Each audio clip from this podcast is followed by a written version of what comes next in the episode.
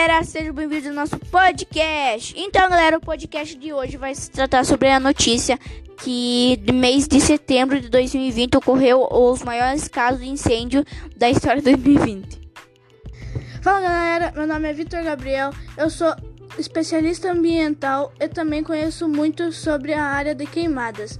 Em 2020, o Instituto Nacional de Pesquisas Espaciais registrou 16.201 focos de incêndio até o dia 23 de setembro de 2020, o maior valor acumulado no período desde que o órgão começou a monitorar a região em 1998. No Pantanal, também ocorreu muitos focos de incêndio, junto igual ao da Amazônia.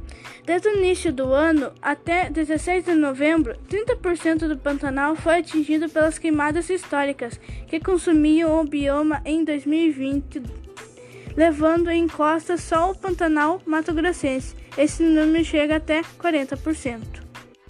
Já em relação ao recorde anterior de queimadas registrado em setembro de 2007, o crescimento foi de 47%, faltando ainda três meses para o fim do ano.